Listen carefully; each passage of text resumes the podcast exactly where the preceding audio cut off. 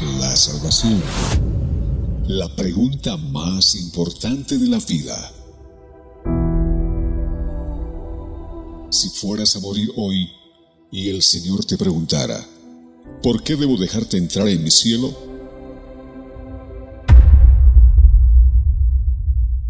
Hola, bienvenidos.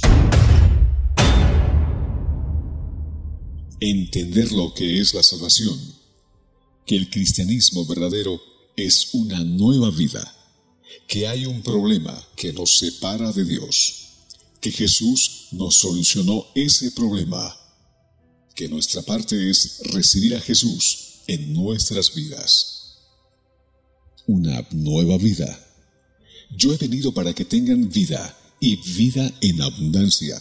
Juan 10:10. Antes de Cristo venimos con problemas de salud, problemas familiares, soledad, problemas emocionales, problemas espirituales o demonios, adicciones, sufrimiento y abuso, inseguridad, necesidad financiera, vacío por dentro.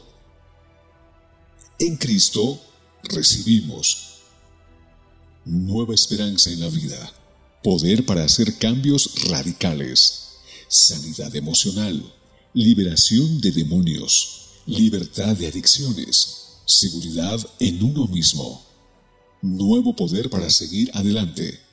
En Cristo recibimos propósito en la vida.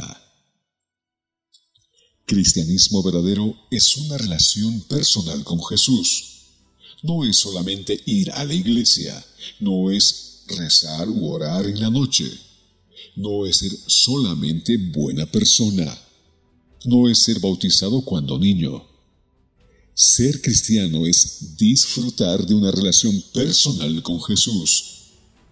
Y esta es la vida eterna, que te conozcan a ti, el único Dios verdadero, y a Jesucristo, a quien has enviado. Juan 17:3. Para tener nueva vida, hay que nacer de nuevo.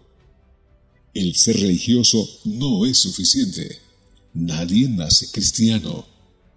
En Juan 3, 1 al 6 hay un diálogo muy interesante entre el Señor Jesucristo y un líder religioso llamado Nicodemo.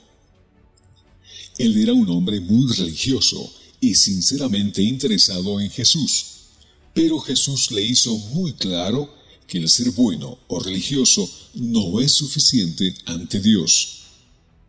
Había un hombre de los fariseos que se llamaba Nicodemo, un principal entre los judíos. Este vino a Jesús de noche y le dijo, Rabí, sabemos que has venido de Dios como maestro, porque nadie puede hacer estas señales que tú haces si Dios no está con él.